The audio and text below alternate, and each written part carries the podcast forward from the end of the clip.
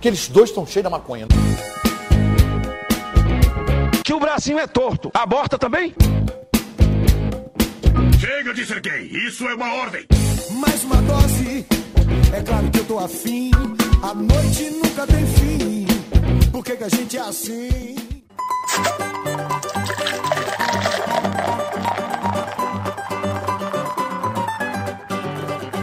Bem-vindo ao podcast do Fala Mais Bebe, o podcast mais comunista dessa podosfera. Eu sou o Jean Correia, fazendo um, depósito bancário para poder ter dinheiro e abastecer o meu carrinho. Do meu lado aqui de extrema esquerda, ele, Cramunhão. Se apresenta aí, homem.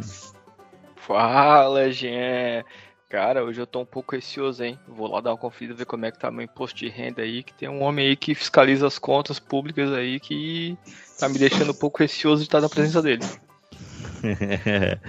e hoje a gente trouxe aqui para conversar o, um homem magnífico, Lúcio Big, o cara que sabe tudo o que está acontecendo nos cofres públicos. Se apresenta aí, Big. Olá, gente, bacana, pessoal do podcast Fala Mais Bebe. Um abraço, Diana, um abraço, Cramulhão, e vamos lá.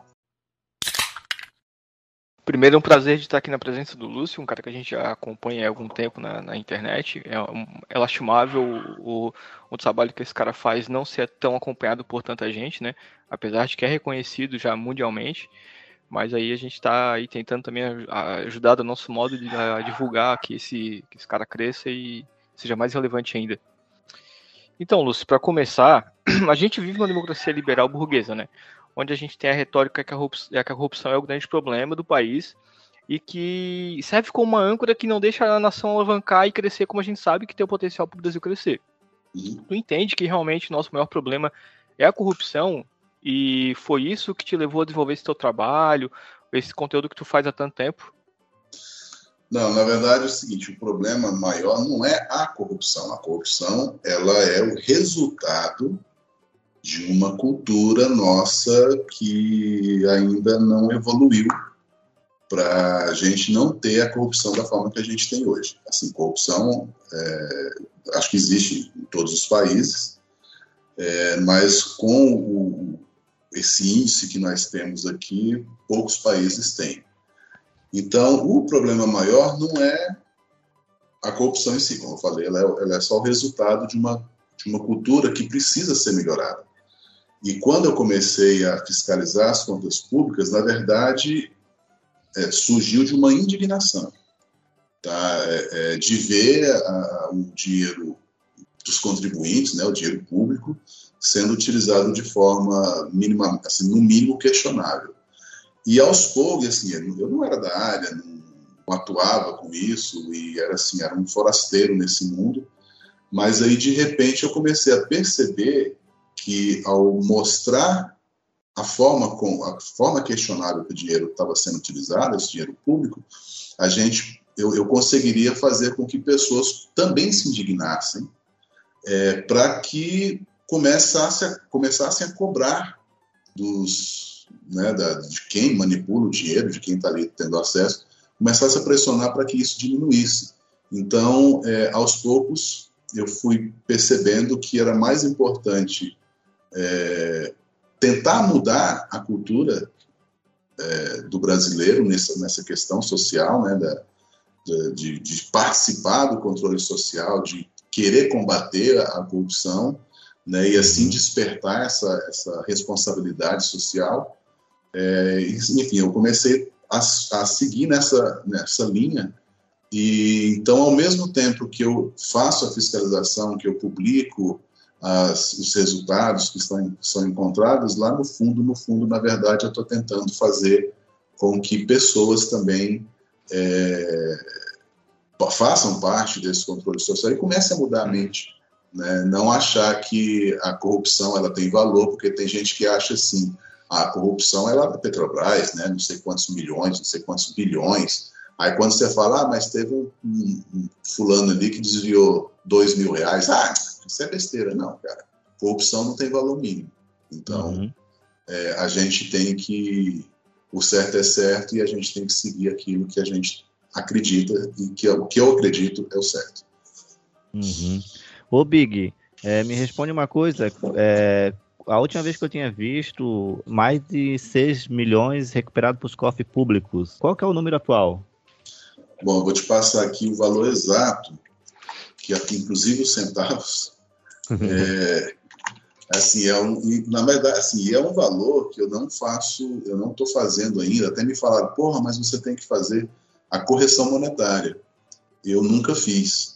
Hum, É, então, se a gente é, se colocar a correção monetária, a gente está falando aí, uh, os primeiros valores começaram a pingar em 2013, então já são praticamente, são 10 anos praticamente.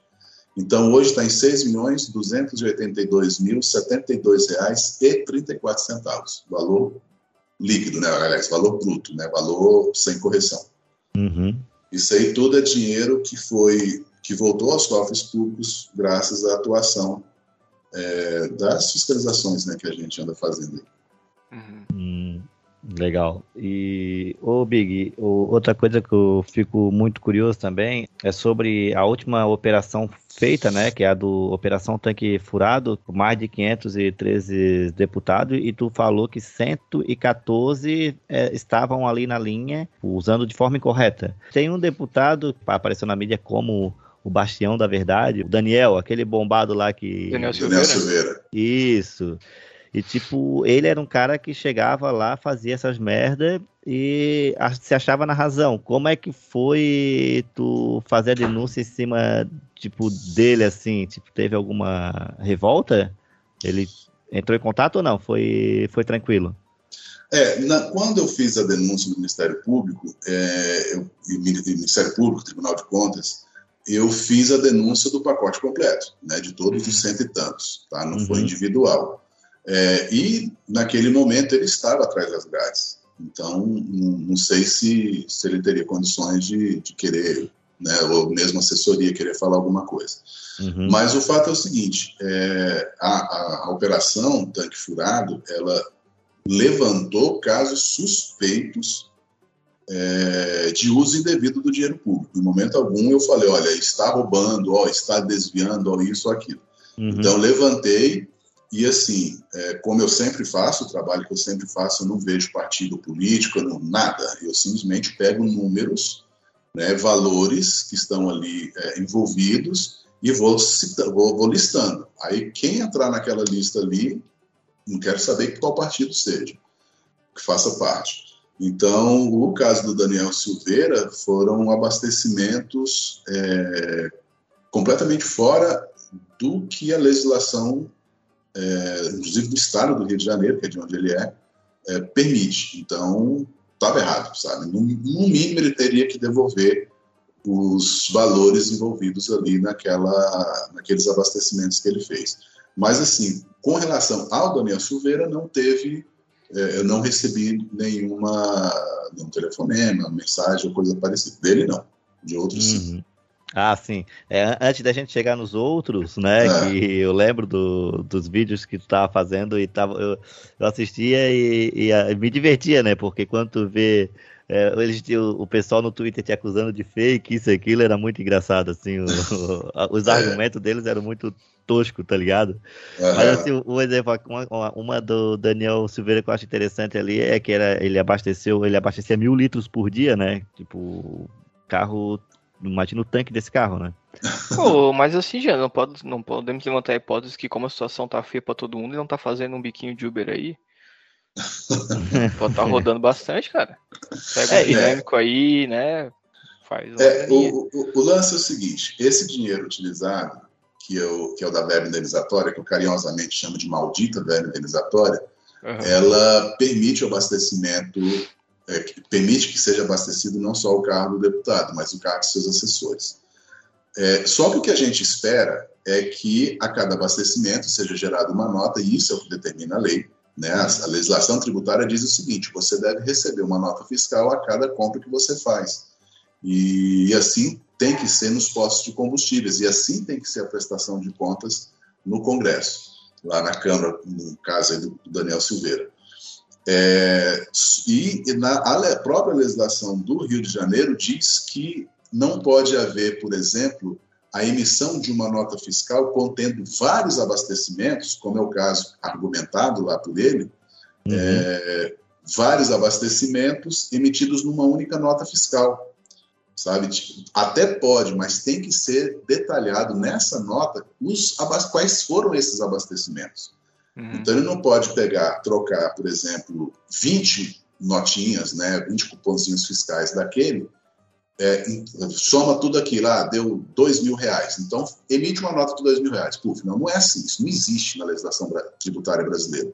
Tá, já existiu há um tempo atrás, quando não existia nota fiscal eletrônica. Agora não, agora é tudo eletrônico e agora diz o seguinte: você quer juntar todas essas 20 notinhas e fazer uma nota grande? Ok, mas agora você tem que especificar esses, essas 20 despesas. E isso não está especificado. E a única forma legal de entender esse tipo de abastecimento é foi feito um abastecimento, um abastecimento único nesse valor cheio. E aí nem carreta você consegue encher com a quantidade de litros de combustível que, que, que tem ali naquelas notas. Para quem não lembra, quem que é o Daniel Silveira é o cara que rasgou a placa da Marielle Franco. Uhum. Esse uhum. ser humano imprestável. Negacionista, anti-ciência, anti-vacina, né? Totalmente atrelado ao esse desgoverno atual. Nessa tua jornada, Lúcio, tem alguma investigação que te deu mais dor de cabeça? É, alguma que se interessou mais, a, que conduziu até hoje, alguma que assim, tipo, te despertou mais interesse? Algum trabalho para ti que foi mais até prazeroso de fazer, sabe? Olha, é, quando eu começo uma fiscalização, é, eu, eu tenho dois sentimentos. O primeiro é de felicidade por encontrar irregularidade e outro é de profunda tristeza por ter encontrado a irregularidade, entendeu? É algo assim bem, bem complexo. Mas assim, ao longo dessa jornada, cara, nossa, teve situações assim, a, a, as mais felizes, assim, as que me trouxeram mais alegria são aquelas que resultaram em, em condenação, que resultaram em retorno do dinheiro aos cofres públicos, sabe? Então, é, uma que, algumas, por exemplo, posso citar aqui, uma deputada lá de Pernambuco, acho que é Pernambuco, ela, ainda em 2014, por aí, ela alugava veículos de uma locadora que não existia. E, é, e os, os veículos existiam só que eles não eram utilizados por ela. O carro estava alugado para outra pessoa, enfim, mó maracutaia, sabe?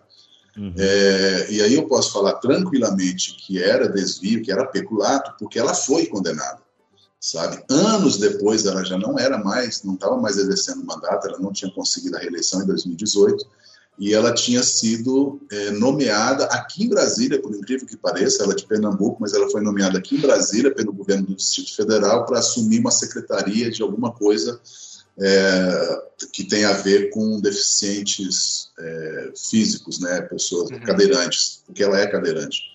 E, e aí saiu a decisão da justiça. Né, ela foi condenada à prisão, ela foi condenada a devolver a grana todinha, com correção e etc e tal. Ela não ficou atrás das grades pela a questão mesmo de, de, por ser cadeirante, por ser Sim. aquele negócio lá de réu primário, não sei o que e tal.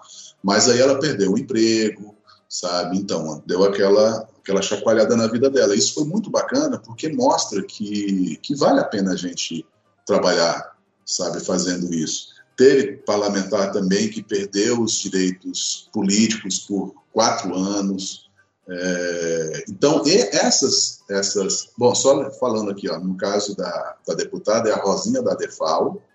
Né? É, quem perdeu o mandato foi o. Alguma coisa Cavalcante, é, eu esqueci, ele é lá de Pernambuco também. Alguma coisa Cavalcante, não me recordo. Teve, é, tem dois, é, tem um pai e um filho que também perderam direitos políticos, e todos eles tiveram que devolver dinheiro o, no caso dos irmãos, do, do pai e filho, é, o rapaz, depois eu vou te mandar o nome, porque agora eu não lembro não, porque é muita gente. Ah, uhum. Mas assim, é, é, o que me traz mais felicidade é justamente esses que no final eles resultam em alguma coisa. Agora, é, o que mais assim deu trabalho É, deu muito trabalho aquele em 2013, com o levantamento que a gente fez sobre alimentação dos parlamentares, que os caras estavam fazendo a farra geral, sabe? A gente pagando comida para gente que a gente nem tem ideia de quem era, sabe? Foi uma farra fenomenal e a gente conseguiu identificar aquilo e aquilo acabou espalhando, né? Foi uma chacoalhada boa. Aliás, no, naquele ano foi o grande, a, o grande lance da, da, mídia com relação a, a, sacanagens com dinheiro público no Congresso foi justamente essa, né? A farra dos comilões. Saiu até no Fantástico, aí depois estava replicando aí para um bocado de, de, de, programa de TV e, e sites de notícia, etc. Agora, a que mais deu trabalho, de longe, assim, a que mais deu trabalho, a que mais consumiu mesmo foi a Operação Tanque Furado. Uhum. Essa, essa foi. Aliás, Mas foi não. É, é, ainda, é. essa, ainda está sendo, porque a gente está fazendo 2021. Só que eu estou fazendo toda eletronicamente, não estou. É, uhum. é, tô, tô reservando, porque assim, sempre quando a gente faz uma operação, eu convido as, as pessoas do Brasil inteiro, quem quiser participar. Então a gente explica como o que tem que ser feito, é, fornece o material que, que a pessoa precisa para fazer a fiscalização e etc. É, e assim foi feito na Operação Tanque Furado. E só que agora, em 2022, a gente está fazendo a, a, fiscalização de 2021 inteira, só que esse aí a gente está fazendo mais no, com o nosso robozinho. Aí uhum. pouca coisa vai ser feita na mão, mas aí eu mesmo vou fazer, eu e mais uma pessoa, é, só para arrematar mesmo, tá? Porque eu, eu vou, vou, deixar os, os voluntários para fazer outra operação, entendeu? Sim, sim. E, ô Big, essa, essa mulher da cadeirante é aquela que fizesse até um vídeo é, pedindo para as pessoas que moravam na localidade gravar o terreno, o endereço, e daí chegou, era um terreno baldio, ou era uma padaria, não lembro. Né? É, é, olha, isso. Quando a gente, quando eu comecei a fazer isso, eu senti a necessidade de, de, de ver, né, o, o, imóvel citado ali pelo parlamentar que tem a ver com, com restituição, porque às vezes alugava imóvel para montar o escritório político. Ele pode fazer isso. Mas será que realmente existe esse imóvel? Será que esse imóvel está lá funcionando mesmo para o escritório político? Ou ah, alugava o carro numa locadora que funcionava na rua tal, né, no endereço tal. Será que essa locadora existe? Então, inicialmente eu olhava ali no, no Street View, né, o Google Maps, para ver se, chegava naquele endereço, né, e veja bem, eu estou em Brasília e é impossível, né, sem, quer dizer, impossível para mim, que não tem dinheiro, ficar viajando o Brasil inteiro para ficar vendo em loco os endereços. Então eu ia lá no Google Maps e não achava, ou às vezes achava um troço que não tinha nada a ver com aquilo que estava descrito nas notas fiscais que os deputados apresentavam. Aí eu usei, né, claro, as redes sociais pedindo pessoas que morassem naquela, naquela região, naquela cidade, que fossem lá. Então as pessoas foram, e no caso da Rosinha da Default foi uma dessas, que a locadora não era locadora, era uma casa simples, uma casa num, num bairro simples, é, sem qualquer identificação, casa a casa mesmo, residencial. E aí nas investigações, a Polícia Federal teve lá, e quando, quando envolve parlamentar, né, Câmara dos Deputados, é, deputados federais ou senadores, quem atua em fiscalização assim não é a Polícia Civil, é a Polícia Federal. Então a Polícia Federal teve lá e constatou que ele era uma residência, que jamais houve, é, existiu ali uma locadora e, salvo engano, é, posso estar enganado, acho que, acho que não, mas eu acho que está é, é, lá na, nos autos que a casa pertence ou pertencia a uma pessoa que estava ligada a alguém do gabinete dela. Então, tipo assim, foi, foi fecharam ali o elo da coisa, né? Perceberam ali que era tudo uma maracutaia gigantesca. É, isso é muito mais comum que a gente imagina, né, cara? De gente que loca imóvel, né, para favorecer familiar, amigo, né? Aquele toma lá da cá tradicional. Sim, esse Alguma Coisa Cavalcante, ele alugava o prédio do, do primo dele, do tio dele, alguma coisa assim. Não pode. Né? Isso é, é, é a própria. É, a, a, nossa, a nossa lei federal proíbe né, nepotismo, isso não pode. Então, uhum. até terceiro grau, parente até terceiro grau, não pode ter. É, não pode haver contrato né, de, de poder público com alguém que seja parente até o terceiro grau. E no, nesse caso, não é Flávio Cavalcante, gente. Eu vou procurar aqui, enquanto a gente vai falando aqui, vou procurar o nome desse cara, que agora encasquetei. O nosso, o nosso município aqui tem uma história muito. Que corre aí na boca miúda que o, algum dos prédios que a prefeitura alocou e depois comprou eram de vereadores do, do município, né? Então a gente é acostumado com esse tipo de coisa, de que o vereador vai lá, constrói um imóvel, aluga para a prefeitura, a prefeitura usa durante um tempo e depois acaba comprando, comprando o imóvel Aham. do vereador. É, isso é. O, só falando aqui, só para para deixar bem certo o nome do cara, é Zeca Cavalcante. Zeca Cavalcante. É, ele é de Arco Verde, lá de Pernambuco. Mas o que você está falando, é, eu não nunca consegui provar, uhum. é, mas a gente, eu fiquei sabendo, tá? E, e, assim as investigações que eu já fiz levaram a crer que fosse, mas como eu, eu não tive a certeza, eu jamais falei. Mas a, acontece, acontecia locação de veículo, cara.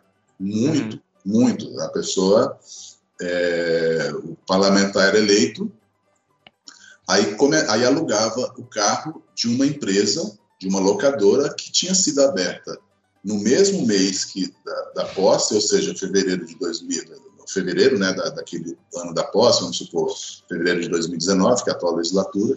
Então a empresa era aberta ali, ou fevereiro ou março, e ali já começava a alocar é, um carro, mês a, sempre é o mesmo carro, contrato de mês e tal. Depois de um ano, um ano e meio, o carro era trocado, né? E, e aí? É, só que assim, você pega a locação de uma caminhonete, é, é fácil você encontrar a, a, locação por 10 mil reais por mês, uma caminhonete. A caminhonete custa 160 mil. Então, em 16 meses, você paga uhum. a, a, caminhonete, né? E fica alugada por, por dois anos. Uhum. Pronto. Então já, cara, é um negócio da China, sabe? Agora tem um caso de um senador que esse, ah, não sei se você já vai falar dele, é, uhum. é, senão eu posso estar adiantando aqui do, do teu Mário Mota, vai falar dele? Não. Do Mário Mota. Não, não né? Tava, não. Então, então deixa eu falar aqui. O teu Mário Mota, porque ele criou uma treta gigantesca comigo no Twitter, porque ele conseguiu locar. Primeiro, ele locou uma van de uma mulher que era era beneficiária do BPC, não, que era que era beneficiária do Bolsa Família. Então começa que ele alugou o carro de uma pessoa física. Infelizmente o Senado autoriza, a Câmara não. Mas ele alugou o carro de uma pessoa física. Era uma van, uma van velha. Ele pagava 18 ou 20 mil por mês na van. Eu, na época, quando eu fiz a, a, a verificação, a van custava 80 mil e ele pagava uhum. 20 mil por mês. Em quatro meses ele pagava a van. Já tinha mais de ano que ele estava alugando. A dona da van, ela é beneficiária do Bolsa Família. Aí, na época, é, eu publiquei e tal, não sei o quê, não lembro se eu fiz denúncia, imagino que deva ter feito. Aí ele cancelou o contrato. Falei, porra, beleza. Então, pelo menos essa maracutaia acabou. Só que em seguida ele alugou uma, uma, uma aquela, aquele carro da Mitsubishi, aquela picape. É, é, essa. É, Pajero? Não, não, a caminhonete mesmo. Enfim. Caminhonete, não, não, é, me. Tipo Hilux, só que é da. Sim, da sim, sim, sim. Aí ele alugou, ela vai eu ver de novo, né? Aí ele novamente alugou de uma pessoa física e essa pessoa física era beneficiária, é ainda beneficiária do BPC, aquele é, programa social do governo que é dado a quem, é, quem tem problemas é, para se manter sozinho, tipo Bolsa Família, né? Não é uhum. um Bolsa Família. Um benefício, né? É um benefício uhum. que ajuda a pessoa com dificuldade, etc e tal. Aí eu, aí eu publiquei, né? E aí esse sim eu denunciei. Ah, tá, denunciei. O, o outro caso também.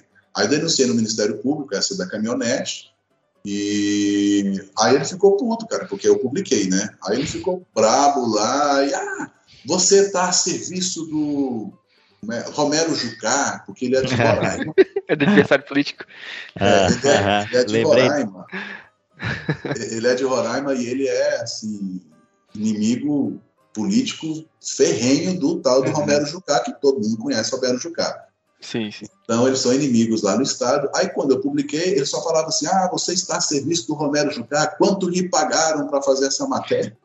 Falei, Eu não, pago senador. mais. Eu pago mais ficar do ar. Eu falei, não, senador, né, não- ninguém me pagou nada, não. Agora me explica, por que, que você alugou o carro de uma pessoa que, que nem tem condições de ter um carro? E ele nunca respondia. Aí ele sempre vinha me atacando. E eu sempre, naquela calma toda, eu falei, não, senador, mas explica para nós aqui. Como você aluga um carro duas vezes mais caro do que é praticado no seu estado? Porque ele estava alugando, acho que era 18 mil essa caminhonete também, e essa mesma caminhonete era 9, 10 mil reais, você encontrava em qualquer lugar, em qualquer locadora lá de Roraima, sabe? Então, assim, cara, aí, enfim, e esse negócio lá, eu mandei lá no Ministério Público, aí foi, foi autuado, né, eles aceitaram a denúncia, já virou inquérito e agora está na mão da. Enfim, entrou em, em sigilo. Agora não sei mais o que está acontecendo, nem eu tenho, tenho acesso. Mas quando entra em, sigilo é porque o bicho está pegando. Ah, Ô, aconteceu Lúcio, deixa isso eu fazer também. uma pergunta. né? É, esses carros que eles locam é para uso pessoal deles ali durante o mandato, né? No caso, É. cumprir alguma necessidade que eles tenham. É, não deveria ter alguma normatização para tipo, tá, tudo bem, você precisa de um carro para se se deslocar, você tem um sedã, não vou nem questionar a questão do carro ser um pouco de luxo, mas uma caminhonete vai cumprir a necessidade do senador, do deputado, do que seja. É, ele tá fazendo um fretezinho por fora, será? Fazendo um biquinho aí, fazer uma mudança para a família? Porque não, não, não vejo a necessidade do cara ter uma caminhonete, sabe? Ou não sei que ele vá se embrenhar nos rincões do Brasil, que necessita de um carro 4x4, alguma coisa assim. Eu não É, consigo ó, ver a necessidade de um carro tão caro, que se um carro mais simples, até com conforto, ateria as Hum. necessidades deles. É, no caso, por exemplo, do Telmário Mota, é justificável, porque Roraima não é um estado assim, tipo São Paulo, que você tem asfalto para tudo quanto é canto. Né? Então lá realmente precisa de um carro 4x4, porque tem uns locais lá que. Né? Tem local que nem, é, nem de carro chega, né? tem que chegar de barco.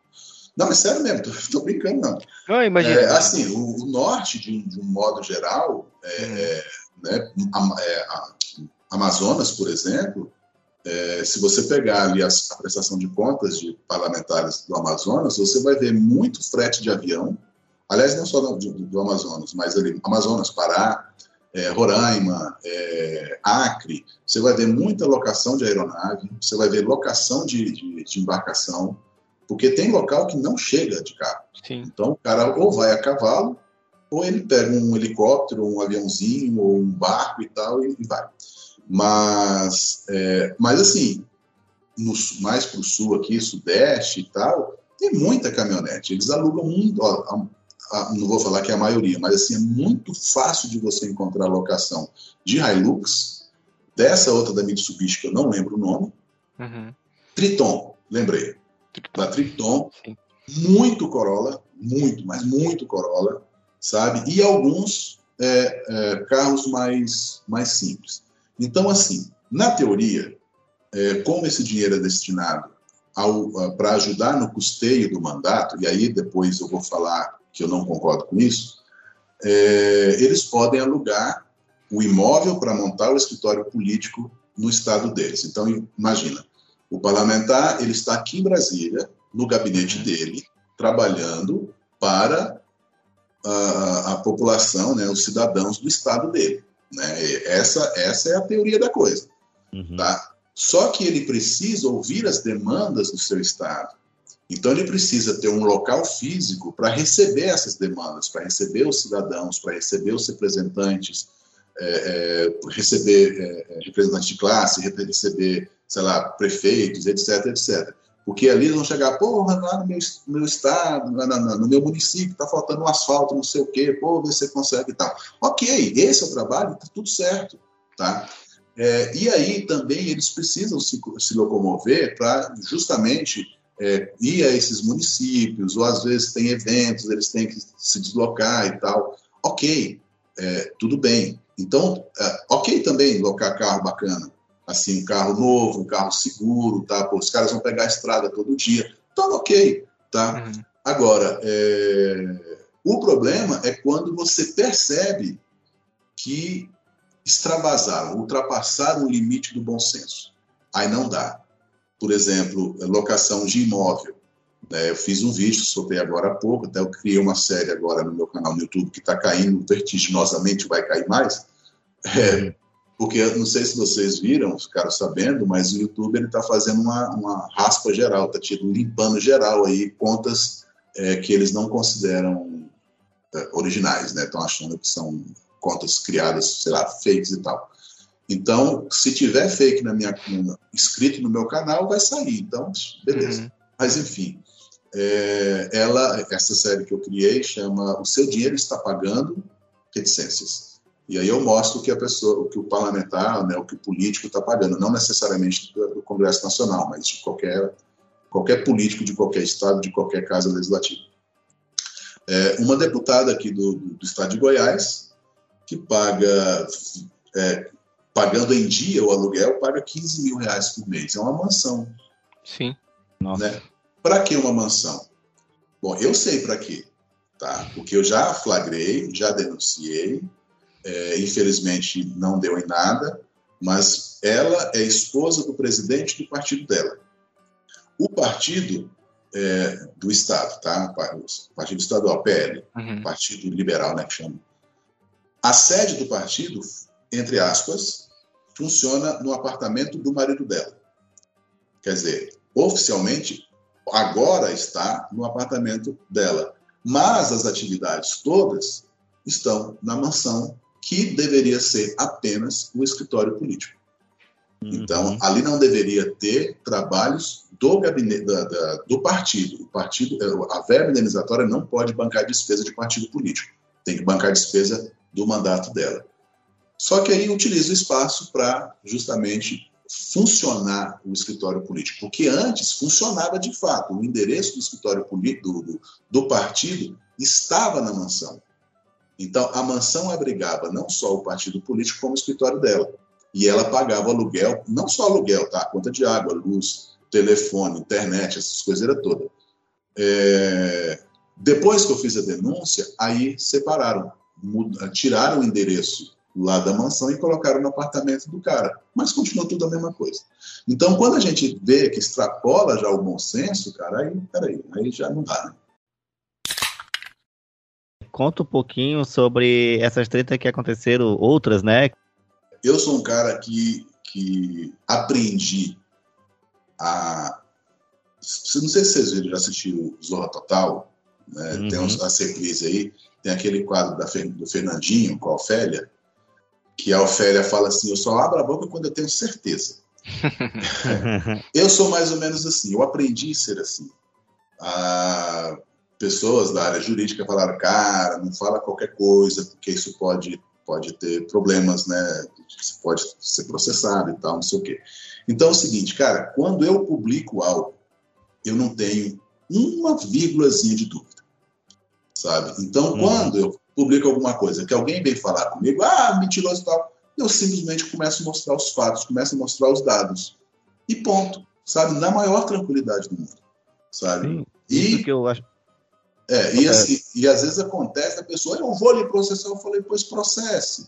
Eu não sei o nome, da, da eu falo para a pessoa, eu, falo, eu não sei o nome, eu nunca lembro o nome desse, desse recurso jurídico, mas assim, se você me processa me acusando de algo que eu não fiz, uhum. além de você, além do processo, seu processo ser arquivado, eu posso mover um processo contra você por você ter movido um processo contra mim. Eu não sei como é que é o nome jurídico dessa coisa. Sim, tu vai reverter o processo contra a pessoa que te acusou, né?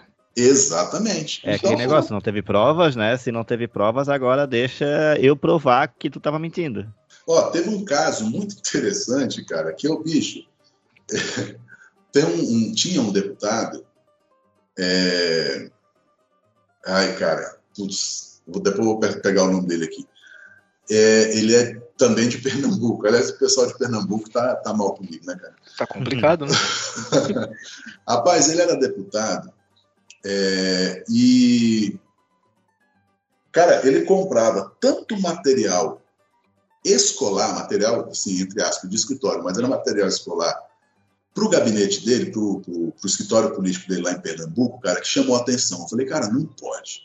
Bicho, é, muita, é muito material. Mas assim, eu estou falando de 5 mil réguas, de 30 mil canetas, sabe? Isso tudo para utilizar no gabinete dele. Eu fiz um cálculo, daria para os, os 20 funcionários de gabinete dele usarem cada um deles uma régua por dia durante os quatro anos de mandato, que ainda ia sobrar régua.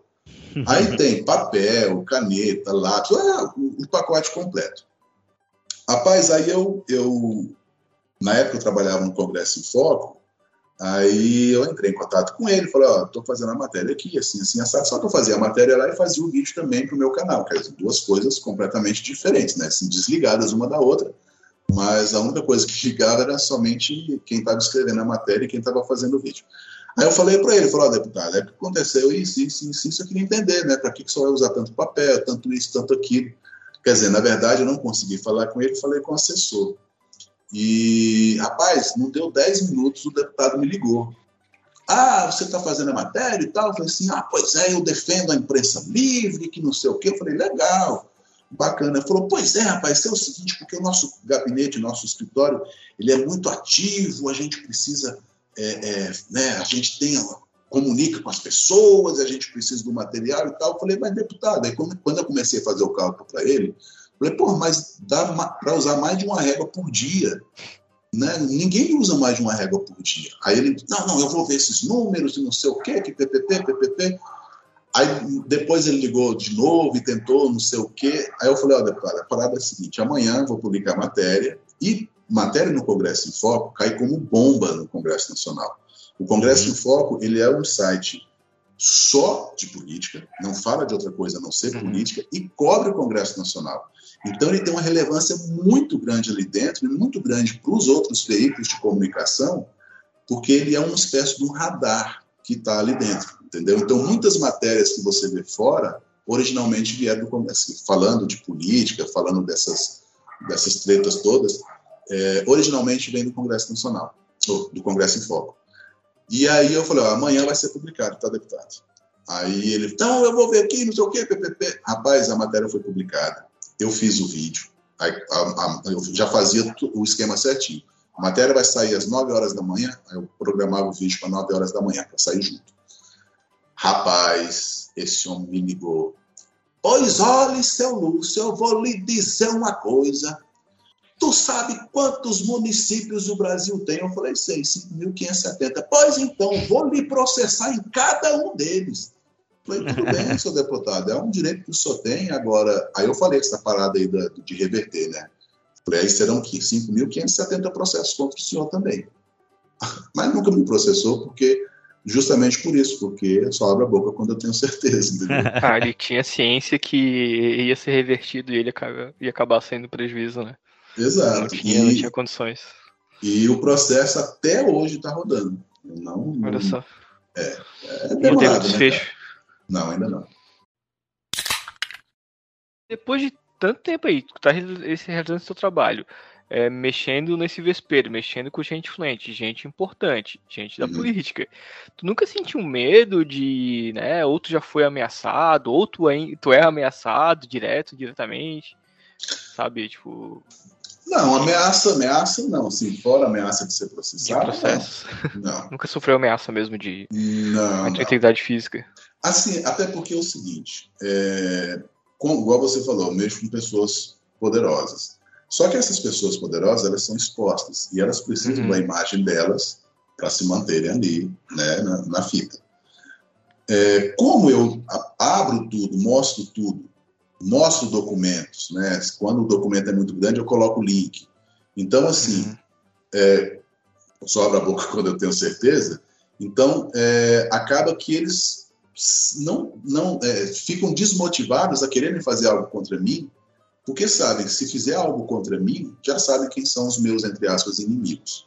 Ficam acuados, né? É, o problema que, que eu sei que possa, pode acontecer em algum momento é não o político, mas o empresário envolvido, porque nunca é só o político que está fazendo a maracutaia. Uhum. Tá? Por exemplo, o cara da locadora lá da Rosinha da Defal, é, o cara, entre aspas, é um empresário que estava se beneficiando de alguma forma, não sei como. Tá? Aí, de repente, esse cara fica puta e quer fazer alguma coisa. Tá? Uhum. E assim, quer dizer, toda, tudo tem a, quem contrata e tem um contratado. Então, o contratado é que pode ser que algum dia possa vir a me fazer alguma, né, alguma ameaça e tal, mas até hoje está tranquilo.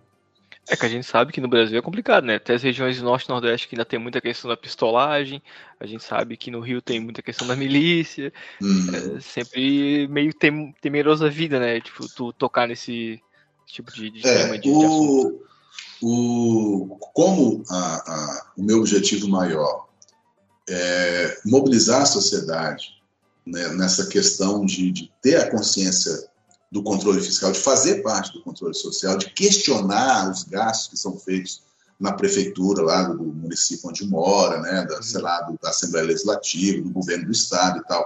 É questionar mesmo, sabe? É, é é ficar enchendo o saco dos caras mesmo para fazer a coisa direito. Aí eu sempre digo, olha, mas toma cuidado, porque dependendo do município onde você mora, não vale a pena. Aí o que, que eu fiz para que essa pessoa não fique exposta? Qualquer pessoa que está lá no município, está vendo que está acontecendo alguma coisa muito errada e tem medo de denunciar, manda o caso para a gente no Instituto OPS. A gente vai analisar esse caso, tendo fundamento, tendo, tendo documentos, tendo tudo ali provando, a gente faz as denúncias necessárias, sem sequer a pessoa aparecer. Em momento algum a pessoa vai aparecer. Então a denúncia vai ser feita e a identidade da pessoa sequer jamais será é, né, revelada. É, é, já fiz isso em município, por exemplo, município com 2 mil habitantes, cara, 2.600 habitantes. Eu denunciei a, a, a, prefeitura, sabe? E assim eu venho fazendo muitas coisas, eu faço e não publico, é, porque às vezes assim nem, nem cabe muita publicação, mas assim é, muitas denúncias eu já fiz de prefeituras, já fiz de, de, de vereadores, sabe, de, de, conluio lá de vereadores ali para desviar dinheiro de merenda, sabe, uns esquemas assim. Então, tudo isso eu vou fazendo, vou pelo nome do Instituto Opus, né, eu como presidente do Instituto Opus eu posso, então eu faço as denúncias em nome do Instituto Opus e a pessoa que faz a denúncia não aparece. Ô Lúcio, e explica para nós um pouquinho é, sobre o, o robozinho agora, porque eu sei que praticamente tu tem toda uma equipe, todo mundo voluntário ajudando, e é uma papelada. Eu vejo quando tu mostra, faz os vídeos mostrando passo a passo. Eu sou hum. muito burro, assim. Eu olho para aquilo e falo assim: caraca, cara, como é que. Tipo, é muito, muita coisa, muita informação numa folha, tipo, 300 folhas, né? Uhum. É, que que o, o que, que o robozinho vai trazer de vantagem agora para nesses avanços? Pois é, o, o robozinho ele foi criado pelo Valdemir, é, que ele, ele é o cara que criou o site da Ops NetBR. Então, só para deixar, deixar separado, o Instituto Ops é a entidade que tem sob a, o seu guarda-chuva é, dois, é, dois projetos. Tá? O projeto Novo Eleitor e a OPS, que é a Operação Política Supervisionada. Então, essa Operação Política Supervisionada é a, a, a nossa organização que faz as, as, fiscalizações de gastos públicos. Tá? Uhum. Então, é, tem o site do Instituto OPS, que fui eu que criei, quem criou, e tem o site da OPS, que é uma ferramenta de pesquisa sensacional, que foi desenvolvida pelo Denis, pelo Vanderlei. É, que, na verdade, lá atrás, uma outra pessoa havia criado esse site, né, coletando dados da, da, da Câmara e do Senado, que era feito manualmente. Aí essa pessoa não pôde mais continuar é, nos ajudando. Aí o Vanderlei pegou e reformulou o site e criou o robô.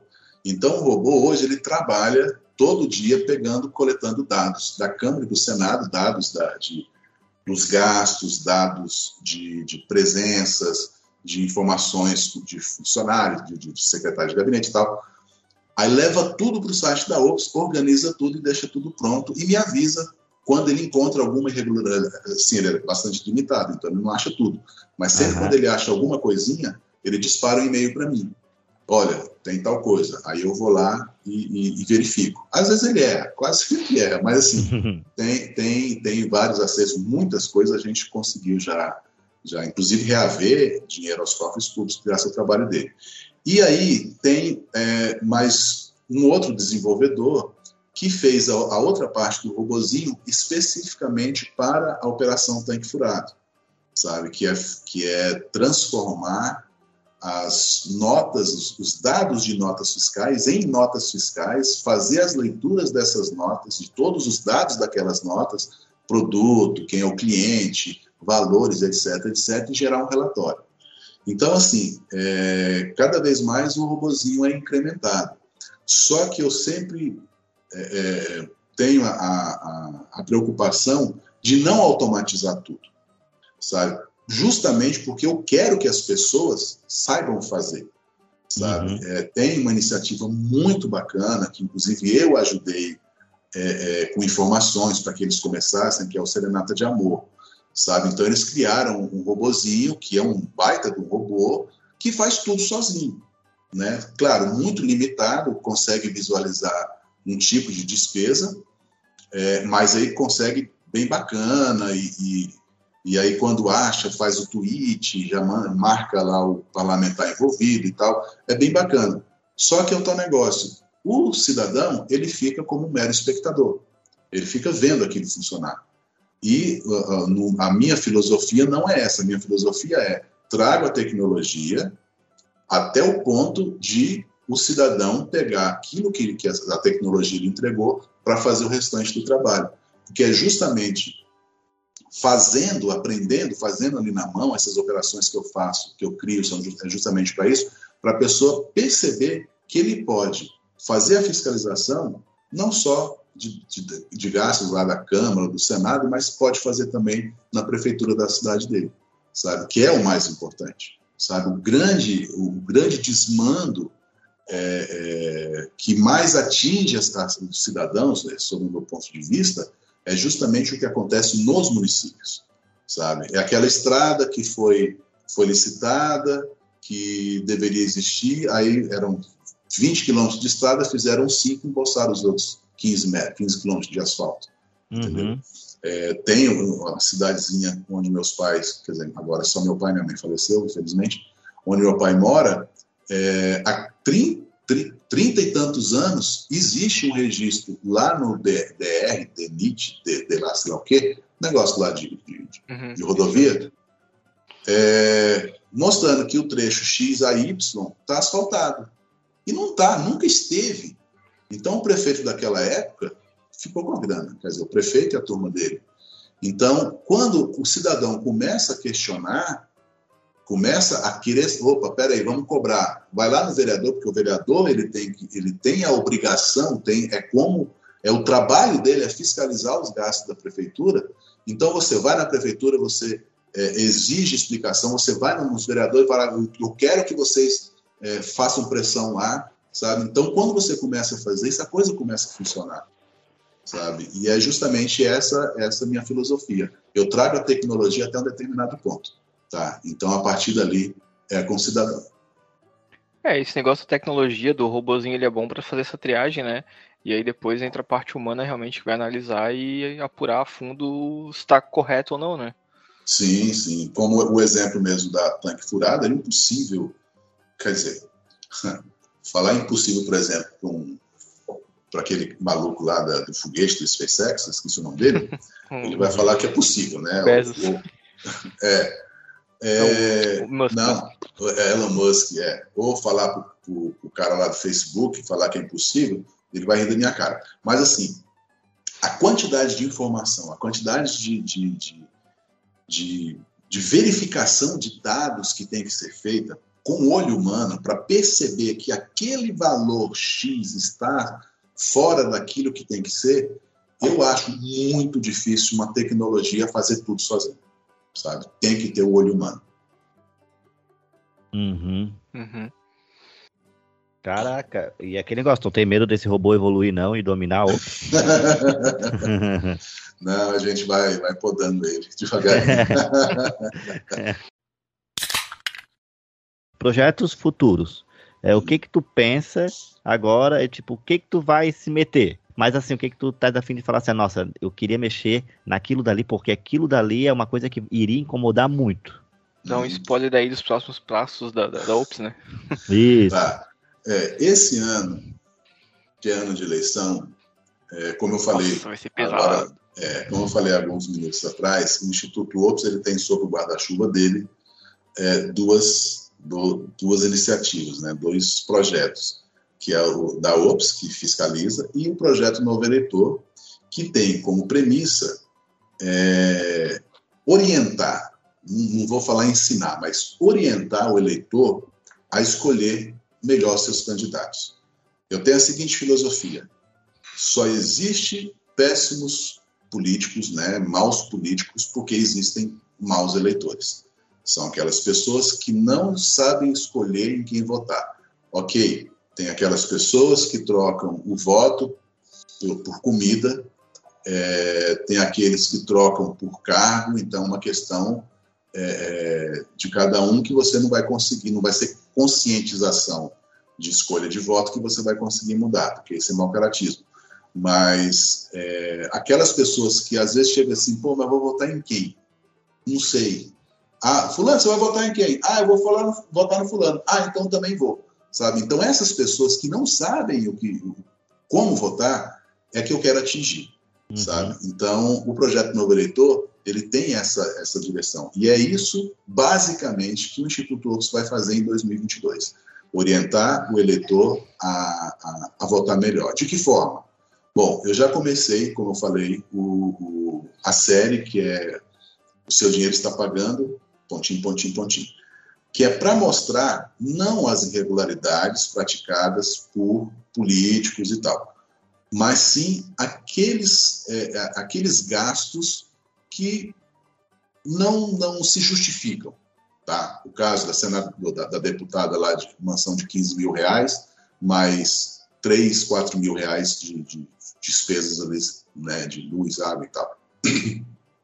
Aí eu, eu digo o seguinte: se uma pessoa que não tem é, o mínimo critério para utilizar o dinheiro público, o dinheiro, pouco dinheiro público, imagina para mexer com muito dinheiro, que é o caso de verbas da, da, da, das emendas parlamentares, sabe? Então, começar a, a mostrar esses casos de, de pessoas que pouco se importam com o coletivo e falar para a sociedade, olha, está aqui, esse cara está fazendo isso. Você quer votar nele? Fica à vontade. Mas eu acho que você não deveria, sabe? Então, é mais ou menos isso. Então, eu tô, tô fazendo esse trabalho Nesse, este é um dos, dos, pontos. O outro ponto que a gente pretende fazer esse ano é um curso para de cidadania mesmo. A gente está já avançando nisso para ver se a gente consegue até o meio do ano colocar isso já na rua, que é uma maneira mais lúdica de mostrar a primeiro a importância do voto, tá? Segundo a responsabilidade do voto sabe? A gente não pode dar voto só porque o, o vizinho vai votar no fulano, você também vai, sabe?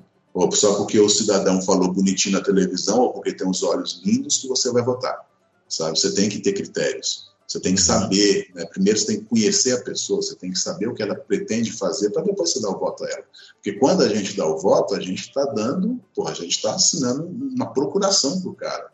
Porque esse cara lá, ou essa pessoa, enfim, um homem, mulher, sei lá quem for, vai lhe representar lá. E, quer dizer, é um representante seu. Se o cara faz caquinha lá, faz merda, cara, é você que está fazendo merda. Entendeu? Então, uh, o que a gente quer no, neste ano de 2022, no Instituto OPS, é direcionar os nossos, nossa artilharia para a questão eleitoral.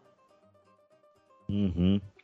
Uh, lembrando, estava lembrando agora também que o Cramunhão ainda tinha perguntado no começo do programa, lá no meio do programa, se tu tinha medo de ameaça, isso e aquilo. Uhum. Daí eu fiquei pensando, pô, o, o deve não ter, porque ele grava vídeos na frente de em, tá em Brasília, mora em Brasília, grava vídeo lá na frente. na cara do. mostrando os corruptos, quem, quem, quem tem. Quem tá devendo na cara deles, né? Tipo, imagina é. o cara tá lá tá lá, entre aspas, trabalhando, olha pela janela, tá lá o Lúcio Big apontando para eles. Com a câmerazinha. A gente vai chegar agora para a reta final.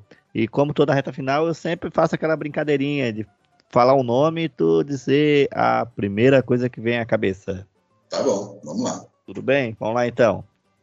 Sérgio Moro. inapto para ser presidente? Corrupção. Não consegue falar corrupção de graça. Big Brother Brasil. Uma fonte de dinheiro, uma mina de dinheiro. Monark. Infeliz. Olavo de Carvalho. Que Deus o tenha. Tomara que não, tomara que. não joga pro diabo, não. O diabo não merece isso. Lula. Fique onde está. Então é isso. Agora eu quero pedir pro Lúcio Big é, falar pro pessoal onde é que pode encontrar o Big, como pode ajudar no Instituto OPS, é, dar, dar os links de referência, Big, para me botar na descrição depois. Beleza. Bom, Lúcio Big vocês vão encontrar, primeiro digitando Lúcio Big no Google, já vai aparecer um bocado de coisa ali, mas o Lúcio Big tem, tem o site, tem um, um blog, que é o luciobig.com.br, é, tem o site do Instituto OPS, que eu né, sou diretor, presidente, que é institutoops.org.br, e é uma entidade sem fins lucrativos que vive na, na, na penúria para sobreviver, como muitas entidades que, que dependem de voluntários, né, inclusive para financeiramente. Né, lá na, na, no próprio site do Instituto tem um botãozinho de doação, quem puder e quiser doar, fique à vontade. Tem várias plataformas, então está bem fácil para qualquer, qualquer tipo de forma de pagamento tem como fazer. É, e qualquer coisa que, que, que, queiram denunciar e tenham receio, uh, pode entrar em contato comigo, lucibig.institutoops.org.br, manda um e-mail, explica o que está acontecendo, a gente vai trocar uma ideia. É, conforme for, já passo o meu, meu Telegram e a gente conversa mais facilmente ali e vamos desenvolvendo o trabalho. É isso aí. Cramunhão, mais alguma coisa? Cara, a gente aí tá com né, ao pé de um governo que se diz anticorrupção, anti, né, tudo aquilo que estava aí, anti-status quo, sendo que ele é o status quo, né? É, dá para afirmar, Lúcio, que acabou a corrupção, que a gente não tem nenhum desse, dessa, dessa família aí envolvido em escândalos que até tu já tenha citado? O, olha só, é, existe uma sensação de realmente é, o fim da corrupção, só que eu não acredito nisso. Só que pior do que a corrupção é a maneira com que esse país está sendo conduzido por esse presidente. Sabe, é um cara absolutamente inapto também. Né?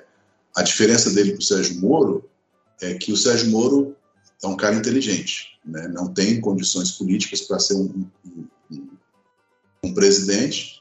Agora, o, o, o Bolsonaro, ele sequer tem essa, essa capacidade uh, intelectual para estar à frente do cargo. Né? Um cara que fala muita besteira, um cara que faz muita merda, sabe? E, e eu não acho que a corrupção acabou.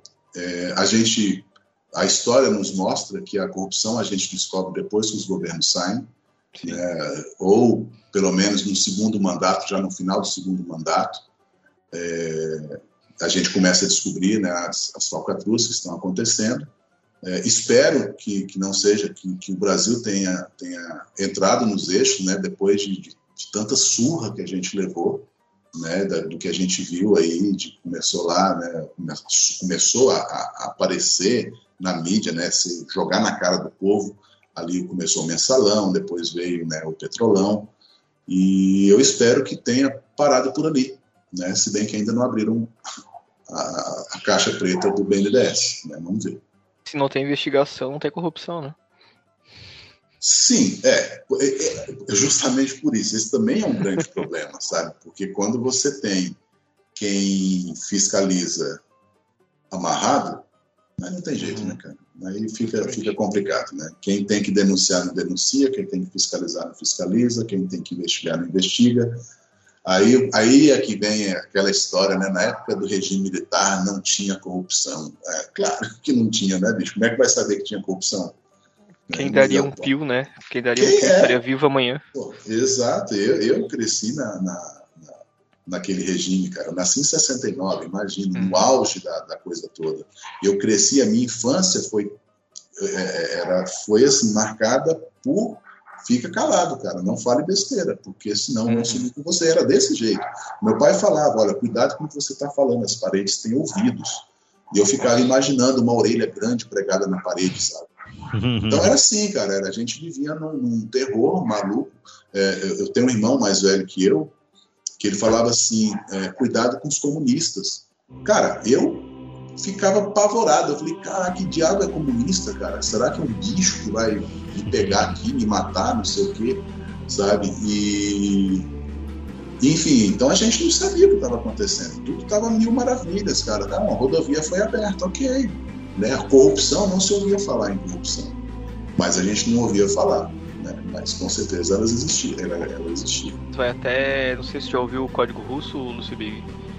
Uhum. Podcast. Vai sair, a continu... vai sair a continuação. É, ele, ele tratou aí sobre o processo do impeachment, essas coisas. Vai sair um episódio. Vai sair a próxima temporada, vai ser sobre investigação sobre.